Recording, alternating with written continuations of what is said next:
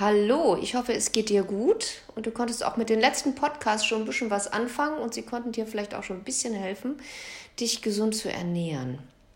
Es geht weiter. Gesunde Lebensmittel und Co. von A bis Z und wir sind bei J wie Joghurt.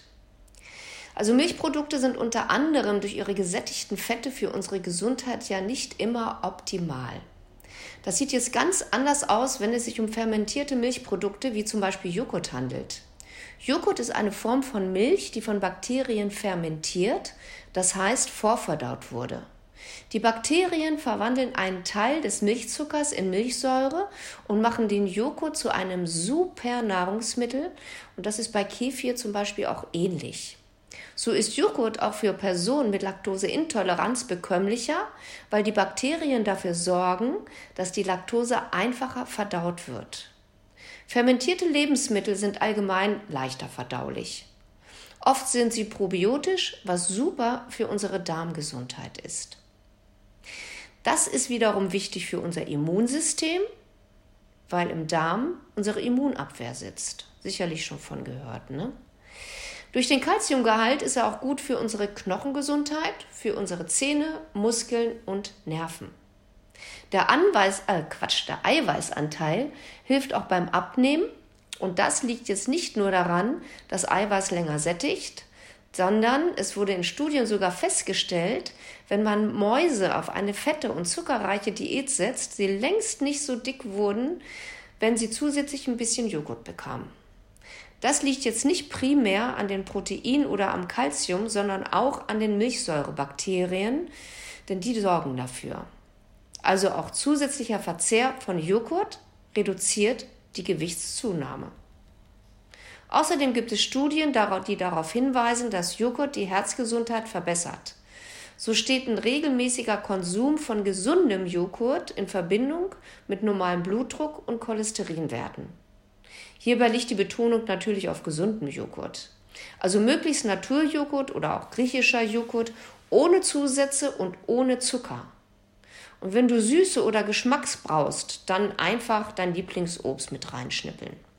Dann ist der Joghurt gesund. So, dann hätte ich noch die Johannisbeeren. Denn richtig vollgepackt mit antioxidativen Vitaminen und bioaktiven Pflanzenstoffen sind unsere roten und schwarzen Johannisbeeren. Die roten sind zwar ganz schön sauer, aber je länger sie am Busch hängen, desto süßer werden sie auch. 100 Gramm enthalten 36 Milligramm Vitamin C, ca. 250 Milligramm Kalium, das ist zum Beispiel auch wichtig für unseren Elektrolytehaushalt, und Ballaststoffe für unsere Darmflora sind auch ordentlich drin. Vor allem aber auch eine ganze Menge Anthocyane.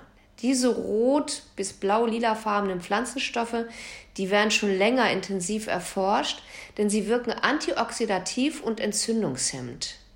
Das ist eine gute Kombination, wenn man was gegen Arteriosklerose, Herz-Kreislauf-Erkrankung oder auch Krebs tun möchte.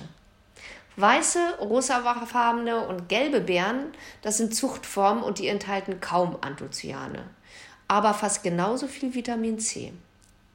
Die schwarzen Johannisbeeren enthalten sogar 177 Milligramm Vitamin C auf 100 Gramm. Das ist fast dreimal so viel wie in Orangen oder Zitronen ist. Viel mehr geht eigentlich kaum. Und zu guter Letzt hat man noch festgestellt, dass nach ihrem Verzehr die Aufnahme von Glucose ins Blut reduziert wird und somit der Blutzuckerspiegel niedrig gehalten wird. Das klappt natürlich nicht, wenn man da jetzt noch ordentlich Zucker dazu tut. Ist klar, ne? Also am besten pur genießen. So, und dann erzähle ich jetzt noch mal ein bisschen was über Jod. Das ist zwar jetzt kein Lebensmittel in dem Sinne, aber es heißt ja auch Lebensmittel und Co.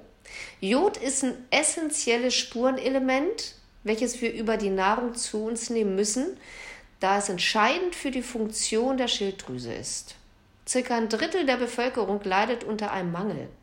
Mangelerscheinungen können zum Beispiel sein Haarausfall, trockene Haut, Konzentrationsschwierigkeiten, Müdigkeit, Gewichtszunahme, Schwellung am Hals und depressive Verstimmung. Der Bedarf liegt altersabhängig so zwischen 40 und 200 Mikrogramm. Eine gute Quelle sind zum Beispiel Seefische, weil sie das Jod über die Algen aufnehmen. Als Veganer kannst du natürlich auch einfach gleich die Algen essen. Aber auch in Gemüse, in Nüssen, in Milchprodukten ist ein bisschen äh, Jod enthalten. Nicht so richtig viel, aber doch etwas. Oder du greifst einfach zu jodiertem Speisesalz. Das ist auch eine gute Lösung. Bei 5 bis 6 Gramm am Tag kommst du auf die empfohlenen 100 bis 120 Mikrogramm Jod am Tag. So, ich hoffe, ich konnte dir ein paar hilfreiche Infos geben. Und wenn du mehr davon möchtest, dann schau mal in meinen Instagram-Account unter susis-tipps. Dort findest du jede Menge Tipps zum Thema alles, was gesund, glücklich und gute Laune machen kann von A bis Z. Vielleicht ist ja da auch noch ein bisschen was für dich dabei. In dem Sinne, mach's gut und bleib gesund. Tschüss.